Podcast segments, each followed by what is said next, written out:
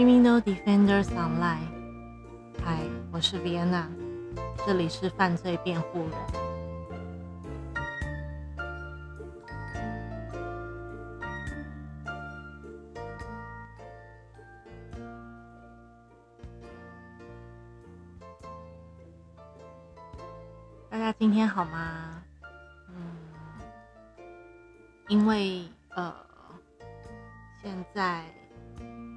时间我都把它调在呃上下午的时间，因为一方面是如果晚上，我觉得如果晚上录音的话，可能会吵到邻居，因为我们是住呃老旧公寓，所以隔音效果比较没有那么好。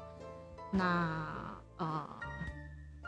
其实也是，呃，想要跟想要维持就是一般一般的作息时，所以呃，把录音的时间调到呃上午或下午。那当然，其实还是可以喝酒啊，只是没有这样没有这样的习惯，所以其实我现在都改喝咖啡。那呃。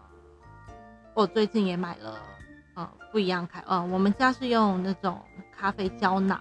那一开始本来就是都是买呃原机器的品牌的胶囊，那它有非常多的口味，然后呃，其实风味的话就是一直推陈出新，推陈出新。那最近也有跟呃一个意大利的网红大网红联名，嗯。那因为其实有这个机器还蛮久的，一直都是喝他们家的咖啡，所以有一天就忽然想到说，哎，要不要喝喝看其他家的咖啡如何？那我之前也其实有到那个 Costco 买，应该是 Lily 吗？还是 Ely 的咖啡咖呃咖啡胶囊？那我觉得还好。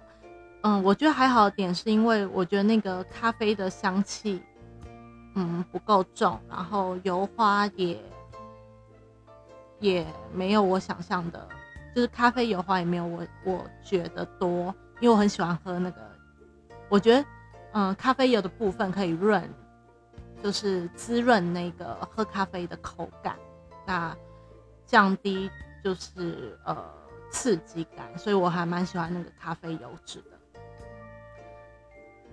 就我个人的想法啦，如果是专业的话，可能有其他的解释。OK，所以呃，喝完了那个牌子，我就看看有没有其他的牌子。那我发现了一个呃，新加坡的呃，听说是蛮知名的咖啡品牌，叫做 Hook Coffee。那呃，它是一个，它是新加坡的冠军调制。那呃。原产地听说都是来自于世界顶级的农场。那其实呃，我比较关注的是，它也是公平贸易，呃，公平贸易法产地的豆子。那也是直送，直送到呃新加坡，然后加工给消费者这样子。那他们家的呃豆子烘焙大部分是以呃中生培为主。嗯，其实我比较爱喝浅焙，因为我觉得浅焙如果呃做的好的中浅焙啦，中浅焙虽然中浅焙，我比较不喜欢喝生焙，因为嗯生培对我来讲可能会太浓郁，或者是呃有时候会有带一点点呃苦感焦感，我比较喜欢那种有果香味啊，或者是巧克力风味等等等的那一种，OK。那呃，Hoke Hoke Coffee 的呃咖啡豆大部分都是以终身培为主。那呃，其实其实以环保概念来讲的话，他们也提倡说他们的呃外包装其实是可生物降解，还有也可以作为堆肥。那我必须把这个资讯跟我妈说，因为她有在养兰花嘛。那咖啡粉是不是可以用在兰花上？不知道是不是可以试验一下？OK。那再来呢？其实跟就跟大家讲一下那个生物降解概念，因为我其实我其实蛮常听到像现在的很多嗯塑胶包装也有这样的概念。那呃，确切的意思其实哦，我只知道说它是可以被分解的。那确切的意思，我刚刚有稍微找了一下，补充一下科普知识好吗？那呃，我在 BBC 上呃新闻上面找到说，呃，这个词其实顾名思义，它指的是环境中能被细菌和其他微生物自然分解和代谢的材料。OK，所以呃。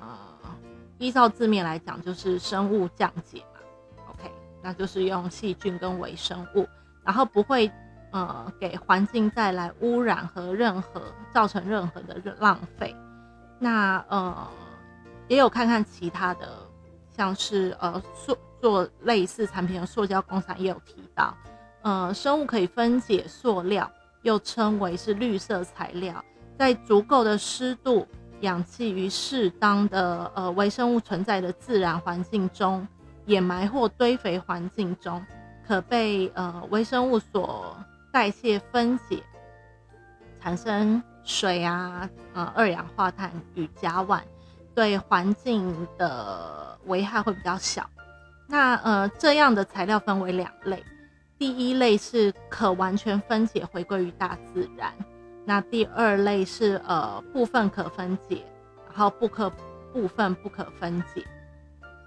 那其实亚太地区呃又提到说亚太地区比较常应用的是呃可完全分解的这个。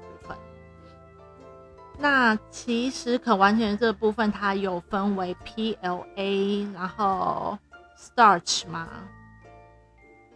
主要是 PLA 啦，那个后面那个我不会念。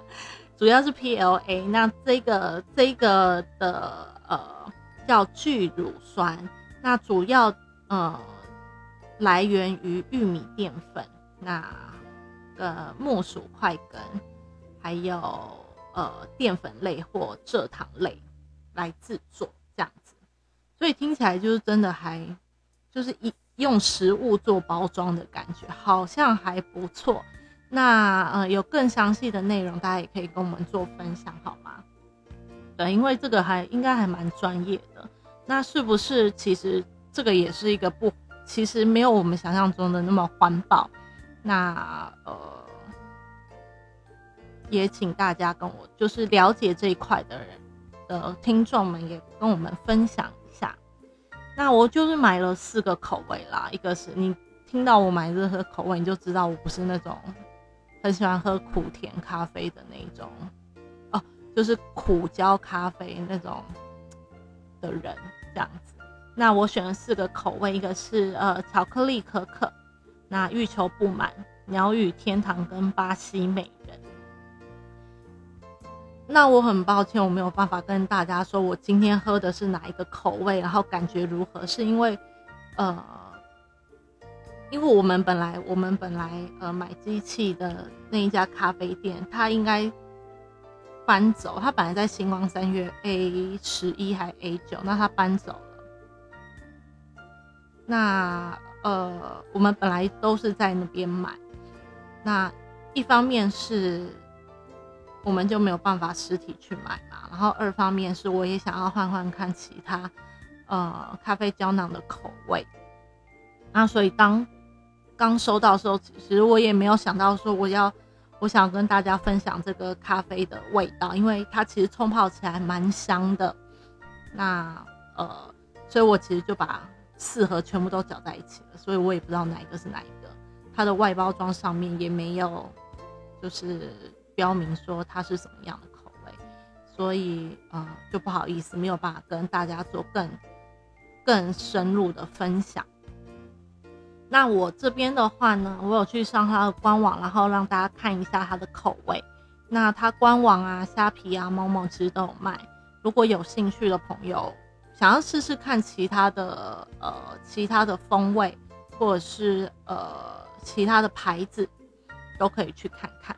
那呃第一个巧克力可可呢是呃他说这款咖啡有比较清新的口感层次，那以苦涩黑巧克力为基底，中段呢添加了焦糖，然后枫糖浆，那尾段其实它有一个一种小麦饼干的呃口感、口感跟风味。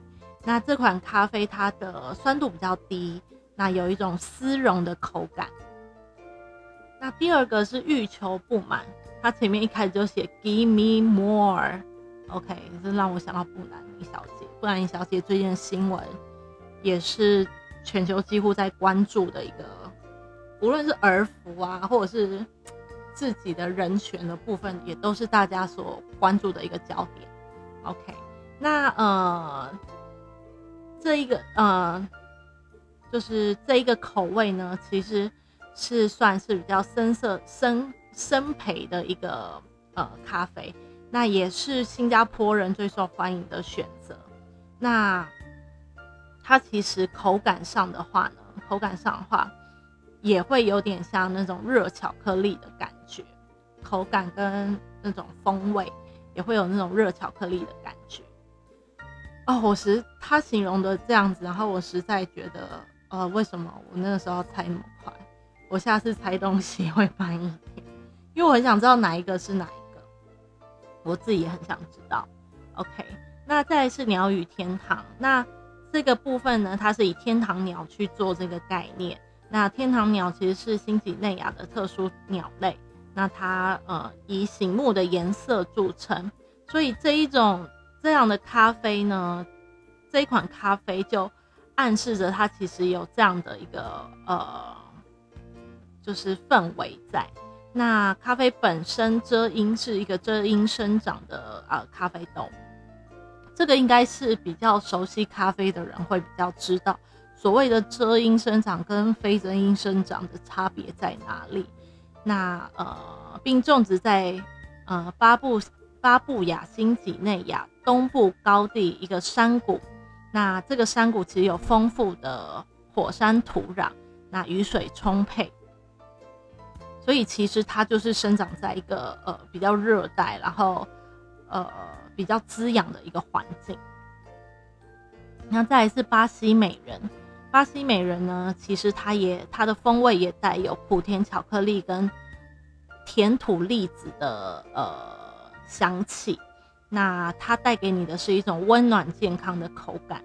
那呃，你即使不是像那种巴西人追求阳光的感觉，你都可以在这杯咖啡中，就是感受阳光的呃那种照射。这样会不会形容的太？后面几句是我自己的形容啦，会不会太抽象了？我想应该是这样。那嗯，其实。这一款咖啡有一点点就是微不足道的，就是让我小失望的地方。因为我当初要买它的时候，其实它的包装还蛮文青的。我觉得，呃，原咖啡机它其实带带给呃人们的一个形象，不只是不只是它的咖啡的浓醇香，那呃它的咖啡机外形，或者是呃。周边的一些产品都是有经过设计的，所以让你在喝它这杯咖啡的时候，所用的机器、所用的咖啡杯，都是呃整体性跟呃有设计感，让你觉得有享受的一种感觉。那呃，所以其实后面有几个几呃，就是外面的厂商对于。那个咖啡胶囊的部分也有在做设计，其实很多例呃，像是文青比较文青的，就是文青的包装也有，因为咖啡其实好像就是文青会喝的饮料嘛。那其实也有相当多文青。那我一开始是看到它的那种那种粉粉的包装，然后上面有印字，但是我收到的时候，其实它就跟它就跟那个咖啡机的原本的。咖啡机原本的咖啡胶囊就是常态性，不是限量的，因为它限量都有设计嘛。就是常态性的咖啡胶囊，其实外表是差不多的，所以就就让我可以放在那边，就是当做一个摆饰，就是有点小失望。那当然，我目前喝到的呃咖啡品质是不差的，所以呃。其实大家买的时候也，如果觉得哦，我想要让自己家里有一种氛围感，所以我有有点在乎那个每个东西的外观的摆，就是外观摆设起来的感觉的话，就可以先问一下厂商是不是有这样的呃其他包装或什么样。那厂商的话，其实也有一些耳挂式的耳挂式的呃咖啡也有在贩卖。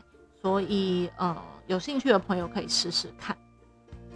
OK，那再来的话，其实非，嗯，这个其实我本来想要一开始讲啦，但是我怕大家觉得太矫情。那，但是这个部分就是非常感谢大家的支持，就是呃，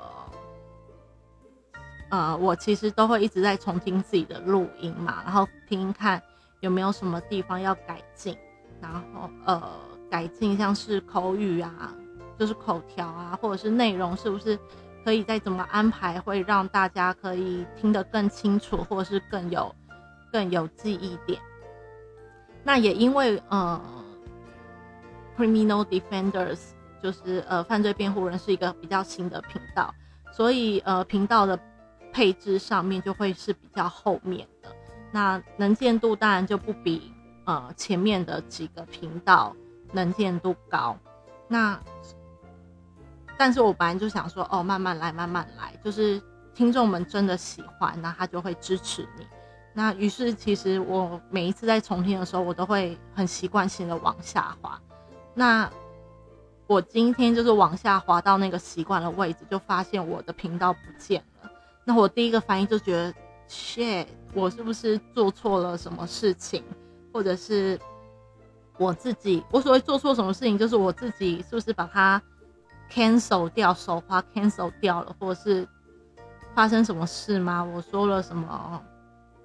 呃，就是有点 PDSD 啊，可是我没有经历过，就是类似像那种 YouTube，你可能被黄标，或者是你被谁检举，然后整个频道删掉这样子。那所以我其实是非常紧张的。那。我就找找看嘛，就是上下滑，上下滑，然后我就发现我自己的频道被往前放了。我当时瞬间就有一个念头，就是谢谢大家。那个放心感还好，可是我往前，就是发现我的频道被往前放的时候，我就是谢谢大家，跪下来。对我心里就是直接跪下，就觉得。哇，就是非常感谢，就是大家不嫌弃啦，对，非常开心，非常感谢。那呃，这样的小动，这样的小动作，可以对你来讲就是微不足道，就觉得哦，可以支持一下或怎么样。可是大家集合起来的支持，对我就是最大的鼓励。那呃，因为。因为也像我一开始说的，我想要给大家一个最真实的感觉，让大家觉得，呃，无论是很像在听广播的那种怀念复古感，会有那种呃 FM AM 的那种杂讯，或者是呃，其实整个氛围感会让大家知道，我跟大家是在同一个大环境、同一个大空间里的。所以其实我没有把。声音或者是一些呃，我没有修的非常的完美，甚至有些环境音我都希望可以录起来，像一开始的呃我在泡咖啡的声音，希望可以让呃整个节目有更多的趣味或者是真实性，所以呃就非常谢谢大家还习惯呃不能说习惯啦，就是还支持这样的。呃，一个做法，那当然也希望大家可以继续支持推荐。那呃，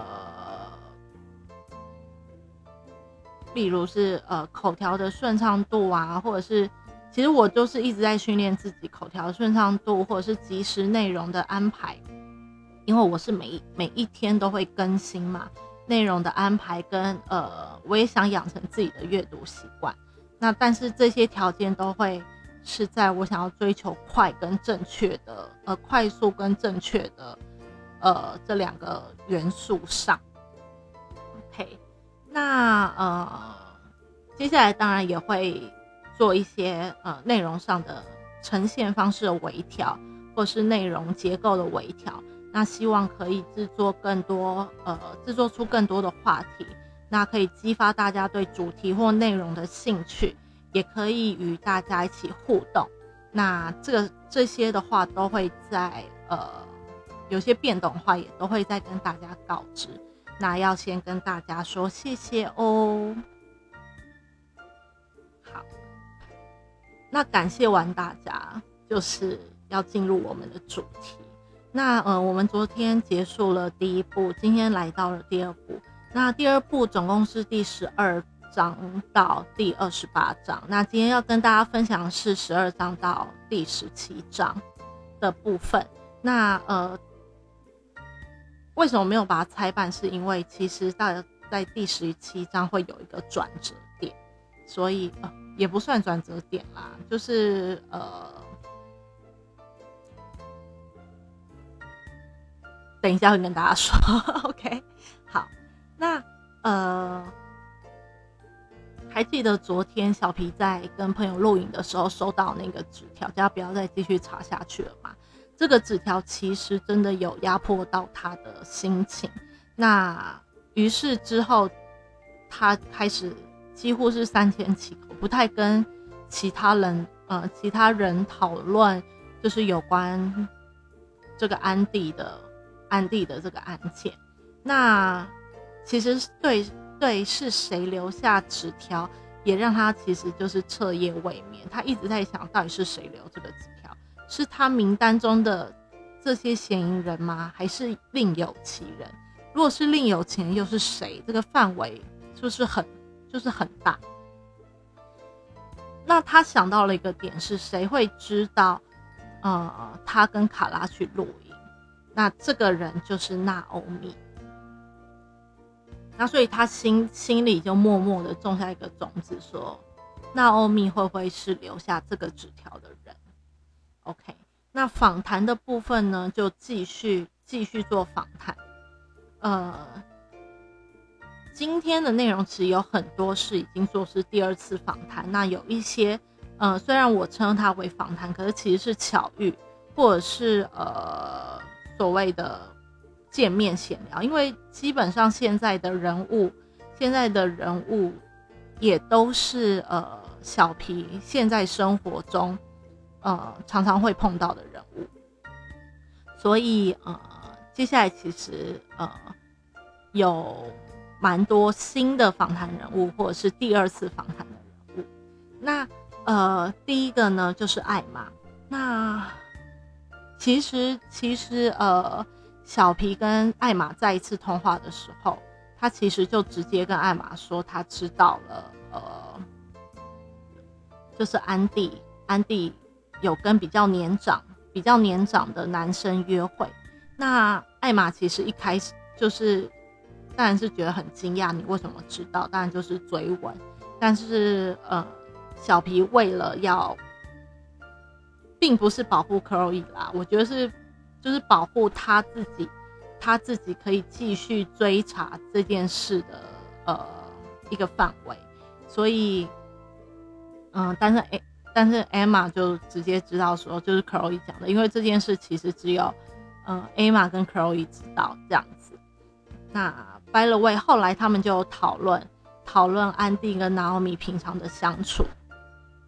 那其实没有什么结论，因为安迪那个安迪跟 Naomi 其实呃，就像普通人一样，并没有互相就是憎恨，也没有表明出来，即使可能是互相。就不爽对方，其实也没有表明出来，那反而是透露了安迪其实很讨厌拿奥米的爸爸，叫那个艾略特先生，那甚至称他为是一个混蛋。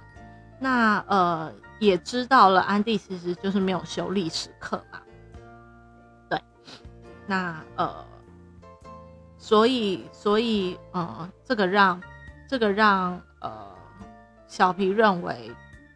当他在呃访谈艾瑞克先生、艾略特先生的时候，艾略森先生是是有隐瞒些什么？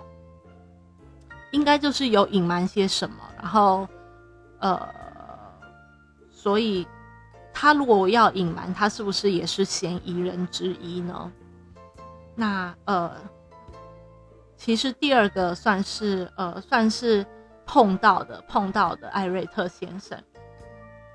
那其实艾瑞艾瑞特艾瑞特也就是呃娜奥米的爸爸，他其实是透他其实不是主动或者是呃因为上课而认识安迪的，他他是透过娜欧米而认识安迪的。那也得知也渐渐得知安迪其实在。校园生活里，虽然好像受某群人的欢迎，但是他同时也是会霸凌其他人的，无论是大大小小霸凌，无论是任何形式。那呃，就例如有一个同跟他同年纪的女生，嗯，因为他把人家的一些影片就是上传到呃社群媒体，所以呃，让这个女生可能没有办法在学校好好的。过学校生活，那好像闹出了一些事情。嗯，艾瑞特本来是想要跟校长说的，但他认为如果就这件事情是闹得蛮大的，我觉得闹到校方跟警方可能都跳出来的那种，所以他就在想说要不要跟呃校方说，就是是就是是安迪做的这样子。但是他觉得如果因为考试至极嘛。一个叫做 A 级考试的，这这可能要呃，就是在英国念过书的人会比较知道什么叫 A 级考试。那他是说，那我相信是一个蛮重大的考试，呃，就是如果如果他把安迪这件事情告诉校方，那校方非有非常大可能会将安迪直接退学。那在退学的话，他可能就会断送了他可能上大学的一些机会。所以艾瑞特是直接跟安迪的父亲联络，希望他可以，呃，希望可以透过家庭的力量去把这件事情处理好。那再来呢？呃，第二次访问，呃，小皮就第二次访问娜欧米，那呃，就也得知，因为呃，被霸凌的那个女生其实是娜欧米的朋友，叫做娜塔莉。那其实呢，娜塔莉跟娜塔莉跟安迪其实非常像，就是外表非常像。那呃，可能安迪觉得他的地位会被这个跟他很像的女生威胁，所以设计陷害娜塔莉。然后呃，他的陷害方式其实好，就是我们很常看到，就很常在那种嗯高中电影、高中校园电影里面看到，就是。可能他叫一个一个他喜欢的男生克里斯，娜塔莉喜欢的男生叫克里斯，那叫克里斯假装约他出来，然后或者是假装叫他做什么样的事情，然后呃就变成有裸体啊，或者是其他的一个状态，对娜塔莉的名声不好的状态。那呃娜塔莉因为很喜欢克里斯，也就傻傻的就做了，于是就影片就开始疯传。那我觉得很奇怪的点是，呃，当安迪在做这件事的时候，沙尔其实是处于一个比较消极，然后不想管的一个就是状态。这个会让我想起以前，嗯，以前小的时候，就是国中国中小的时候，那那个那时候我们一群女生去别校参加，就是呃参加那种类似园游会运动会，那。因为我的那个女生朋友看起来比较像，呃，也不是比较像在混的，她就有一种，就是会吸引人家觉得，也不能这样讲，我不知道该怎么讲。fine，好，那就是他的眼睛很大，所以他当他在看着你的时候，你会觉得你是被他你在被他瞪，可是他的眼睛就是大大的，所以。然后又是长得漂漂亮女生，我必须说她是长得很可爱，有一个小虎牙，然后个子虽然不高，那但是就是可可爱爱的那种女生，就是眼睛大了一点。于是我们去别校，别校参加园游会的时候，就被别校的不良少女盯上了。那因为我是属于眼睛小的嘛，我再怎么睁大，你都不会觉得我在瞪你。那于是我们就莫名其妙的被找麻烦。那被找麻烦之后，我们就花号被请去洗手间，我就被挡在外面。那我就是在外面一直，我就是要冲进去，可是我被人家架着。那我的那个女生朋友就跟另外一个不良少女就进厕所，我就听到被赏巴掌的声音。不管是不管是赏巴掌啦，或者是什么打手背什么的，我我有点忘记我是看到还是就是听到。By the way，然后那个时候就有一个呃。那个学校的男生走进去要上厕所，我们还去男生厕所，不懂为什么哎，还是还是我们去的是女生厕所之类的，因为国中小我已经忘很久。那那个男生就说了一句我全部的事情都忘了，但是我最记得这句话就是哦，你们慢慢你们慢慢处理，我只是来上厕所的这种话。然后我瞬间就觉得。我的感觉很复杂，但是最直接是靠这个男生真的很没种哎，为什么不救我们一下？那有可能是因为我们是别校的学生，就是呃，或者是怎么样，或者是这个这个这个不良少女在他们学校本来就已经很很就是名声已经很大了，所以呃。就是任何的理由，任何的理由都会让这个男生就是插手不管。我后来其实对这件事情，我就想说，是不是男生比较不喜欢管事情，尤其是我这样有点分类啦。可是我就在想说，是不是很多所谓成绩好的男生，因为我们两两间学校都算是呃校风还不错的。的男生都会觉得哦，不关我的事，我想少惹一点麻烦，我想当一个乖宝宝，等等等，却不出手相救。那的确，如果他出手相救的话，其实是不是会惹祸上身，我也不敢讲。所以，嗯，就是当我看到所谓的沙尔不管，因为沙尔也是一个所谓很聪明的男生嘛，就会想起那个往事。OK，你们有被霸凌过吗？我是没有啦，我。我基本上都是那种，就是出手救人的那一种，对我是没有被霸凌过。你们有被霸凌过吗？可以跟我们分享一下。OK，那呃，娜塔莉的哥哥呢？丹尼尔，就是回到我们回到呃娜奥米的访谈，呃，娜塔莉的哥哥丹尼尔其实有跟安迪发生过性关系。那丹尼尔的确也是比呃安迪。稍微年长，所以一直到后来，我们知道所谓的年长的神秘男性，他不一定是我们想象中的三四十岁，他也有可能是那种差三岁四岁，比安迪年长的都可能会，呃，就是如果有动机的话，都可能会被列为列为嫌疑人。那呃，在丹尼尔跟安迪发生关系后。安迪还借此用，因为两个都未成年嘛，嗯，丹尼尔那个时候好像才十五六岁，那安迪的话是十四十三岁，所以安迪还借此来威胁娜塔莉放弃他很想要的呃戏剧角色。然后这边我就想，为什么沙尔要跟这种人交往？他听起来好像不是，嗯，安丹尼尔。丹尼尔跟安迪的呃发生关系这件事，或许沙尔不知道，但是我觉得，如果有一个人会去霸凌别人的话，那他就不会是交往的好，因为有一天他可能会反过来霸凌你啊，是不是？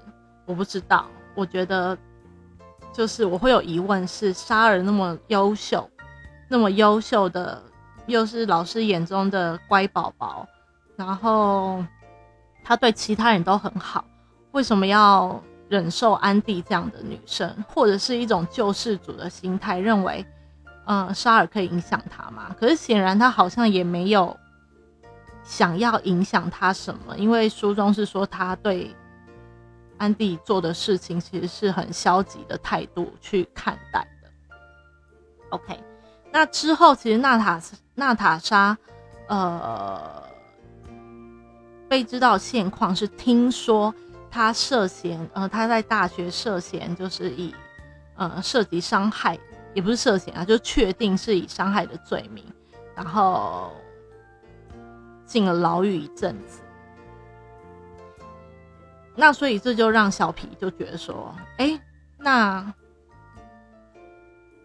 那这个娜塔莉会不会因为曾经被就是安迪霸凌过，那也有后来可能有一些情绪的问题，所以这样的动机足不足以影响他去呃对安迪不利呢？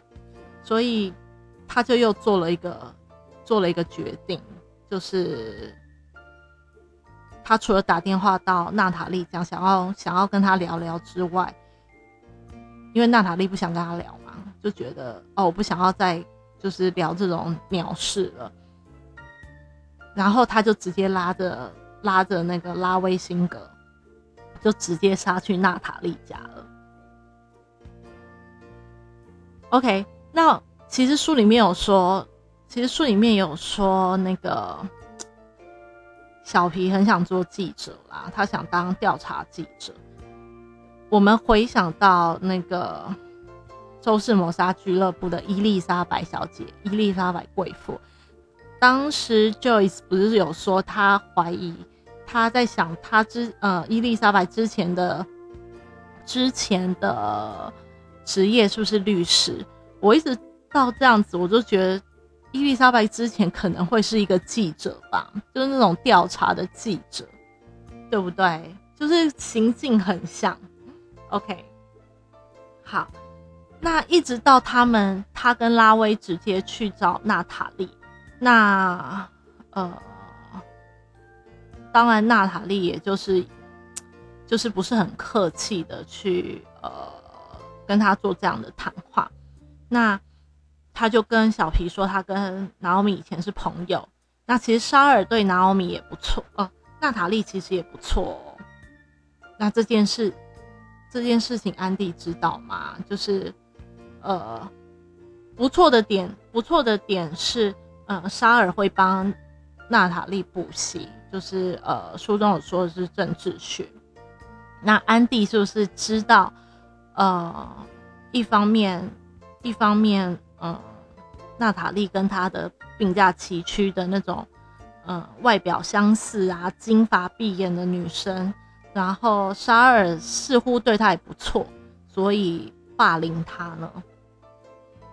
那后来也知道安迪、安迪、安迪的置物柜里面的纸条其实是娜塔莉写的，所以其实到后期，娜塔莉已经被就是霸凌到情绪开始有点激动了。那。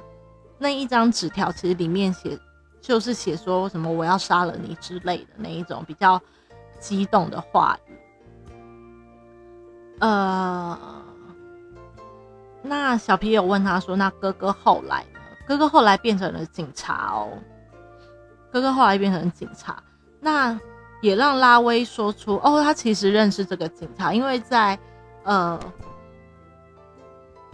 就是呃。”案件发生后，这个警察其实有来跟他们家做接触，那呃，所以拉威是认识他的，但是这个呃，但是这个丹尼尔就跟他就叫拉威，就是放弃调查，并且就是很多很多有关于哥哥的案，就是事情，他都不会跟不会跟就是辛格家讲。所以这也让呃，就是小皮又在假设说，是不是是不是有人要陷害沙尔？那对于警察程序，对于警察程序呃了解的人，是不是做陷害这个工，就是做陷害这个部分，其实是更容易做到的？那又想到呃。其实这样的动机，无论是被霸凌，或者是呃，无论是保护妹妹，等等等的动机，或者是啊，丹尼尔跟安迪之间有发生什么事情，导致无论是呃娜塔莉或丹尼尔个人行动，或者是他们两兄妹联合联合做出这个就是安迪案呢？这个也就是这个也让。嗯，小皮将他们两个列为嫌疑人，所以嫌疑人真是越来越多，大家都有就是都有对安迪不利的的动机啊，对，因为他对大家都好像不太好。我原本是想说，靠他爸爸是有多烂，可以烂到就是就是很想知道他爸爸有多烂啊，那。可是后来发现，其实安迪安迪在人与人的相处下，好像也不是那么的呃这么的和蔼可亲，或者是这么的好。OK，那呃书中其实里面也有讲说，之前呃之前小皮有呃利用所谓的资讯自由请求权。呃，请求泰晤士谷警局提供一些资讯给他。我不知道为什么他可以，他可以要求这个，因为是不是他有某种身份才可以，或者是呃，在英国的这种调查调查上，人民是即使是人民也可以做这样的请求呢？那呃，像我们国内就是侦查不公开嘛，那。上法院了，有一些呃，那要直到上法院啦。那上法院之后，呃，有没有哪些资讯公开或者是不公开？要怎么请求的话，是不是也跟就是小皮做的这件事情一样这样的请求呢？我只知道侦查不公开，就是在检检查的阶段。检察官的阶段是不不得公开的。OK，那他这边，呃，他其实跟警局要了三个资讯，一个是沙沙尔辛格的约谈记录，那第二个是呃杰森贝尔，也就是安迪的爸爸的约谈记录，那第三个是贝尔家的搜查记录。那基本上就是第二项跟第三项就是被拒绝拒绝公开，那他只。他只收到了呃沙尔辛格的约谈记录。我在想说，是不是因为就是要让你们看一下萨尔辛格的罪行，他就是我们认定的嫌疑人，所以就是你可以看他的记录，因为他的记录里面就是有一些呃闪烁的言语等等等，不知道。OK。那呃，其实的确里面有一些比较呃耐人寻味的呃问答，像是嗯，沙尔本来是跟警方说哦，我们没有吵架，就是这段时间我们没有吵架，但因为警方有掌握到呃人证说他们其实有吵架嘛，那所以其实呃警方就跟沙尔说，你其你为什么要刻意隐瞒你们吵架的内容？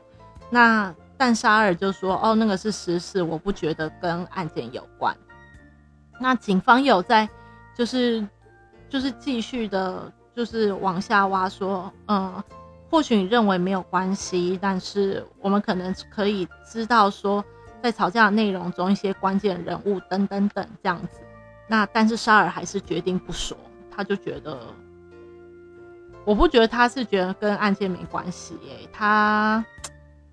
不知道为了什么，好不好？OK，那呃，这个是整个报告里面比较值得值得去呃，就是寻味的一个点。那之后呢，其实小皮在咖啡店有巧遇了贝卡。那贝卡其实呃，贝卡其实已经离开那个镇了。我觉得很有趣的点是他离开那个镇，然后去那个呃报社实习。就碰到了那个写他写他的呃写安迪案的那个记者史丹利，呃贝卡说他有跟他呃交往一阵子，但也不算，所以这样的状况像是呃开放性关系嘛。现在现在这个这个词非常就是非常的行，就就是呃热门关键词叫做开放性关系嘛。By the way，他这个部分并没有详细叙述啦。那呃，其实当然贝卡也也不是很想讲这件事情，但可能是因为小皮长得很诚恳吧，也好像就是很无害的感觉。所以当呃小皮问他说。问贝卡说：“呃，你们家有在给零用钱吗？这样的事情的时候，那贝卡贝卡其实是说没有，哎，我们家都没有没有给零用钱习惯，所以让贝卡哦，让小皮就当 bingo 的感觉，因为那安迪的安迪的费用是从哪里来的？哦。”哎这是这是消毒的声音吗？OK，呃，好，好，那所以我们就听到，我们就知道说，其实呃，等一下哦，因为我们要做社区消毒，所以就会有那种机器在运转的声音，还是那种切切割钢铁的声音啊，反正 fine，所以就让那个呃小皮。灵灵机一动，想说：“哎，那安迪的钱到底是从哪里来的？”哦，是切切割那种钢材的声音啦。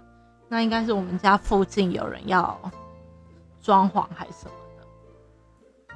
OK，那他们巡线呢，也找到了呃贝卡的朋友，叫做杰斯。杰斯其实，呃，他算是贝卡蛮要好的朋友。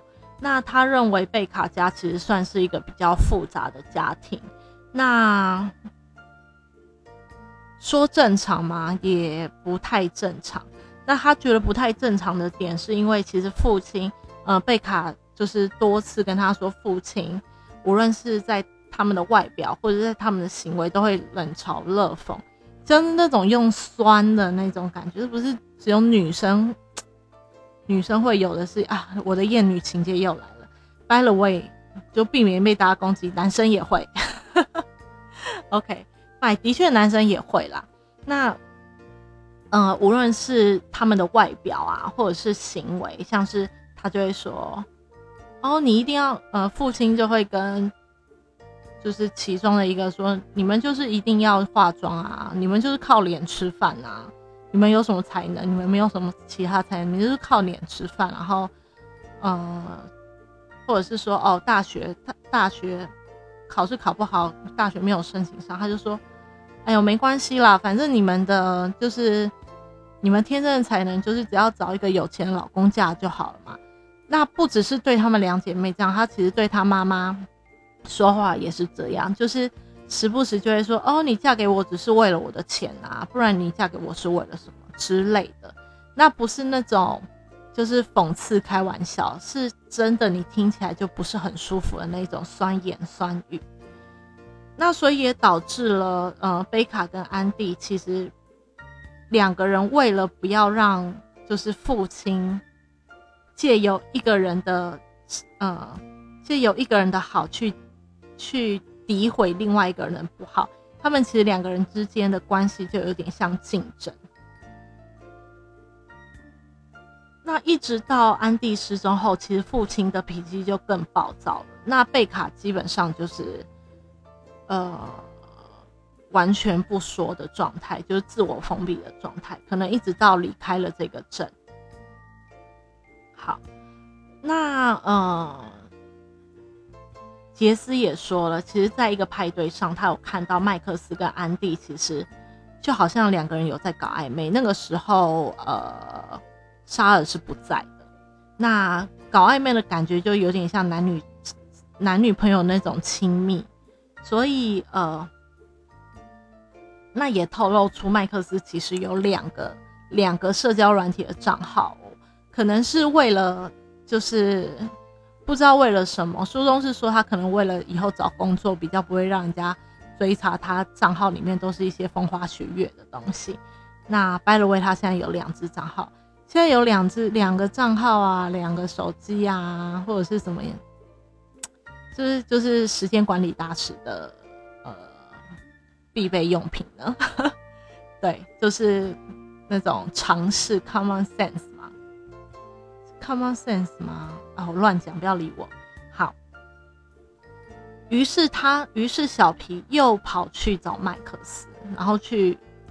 其实有点像质问说，为什么你要跟我说谎？你明明就跟呃安迪就是蛮熟的，你为什么要说你跟他不熟，或者是 blah blah blah 等等的？就只问，其实只问他为什么第一次访谈要就是讲这些骗人的话。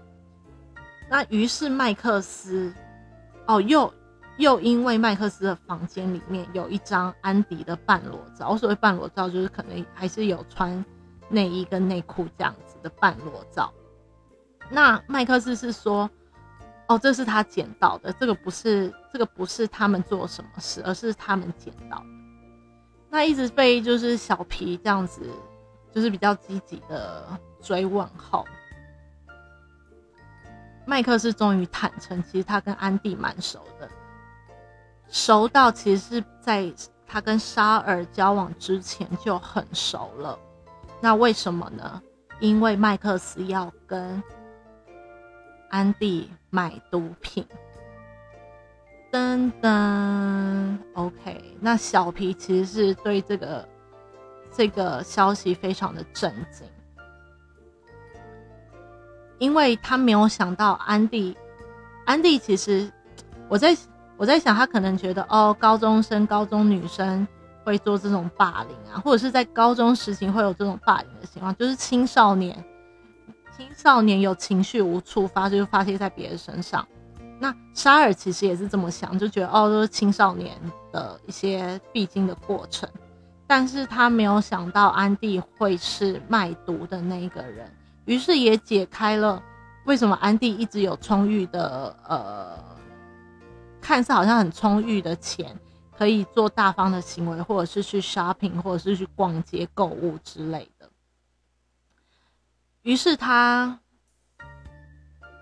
呃，小皮并没有退缩，小皮就跟拉威说，他要去做卧底，然后把这个药头找出来，因为他认为这个药头也有可能会是伤害安迪的。嫌疑人，OK，我说了，转折就是这边，因为这件事情好像越扩越大，可以触及的范围已经不是这一群青少年了，而是有可能是学生，有可能是呃自己的父母吗？也有可能是更外围的所谓的要头。OK，那今天的话就跟大家分享到这里喽。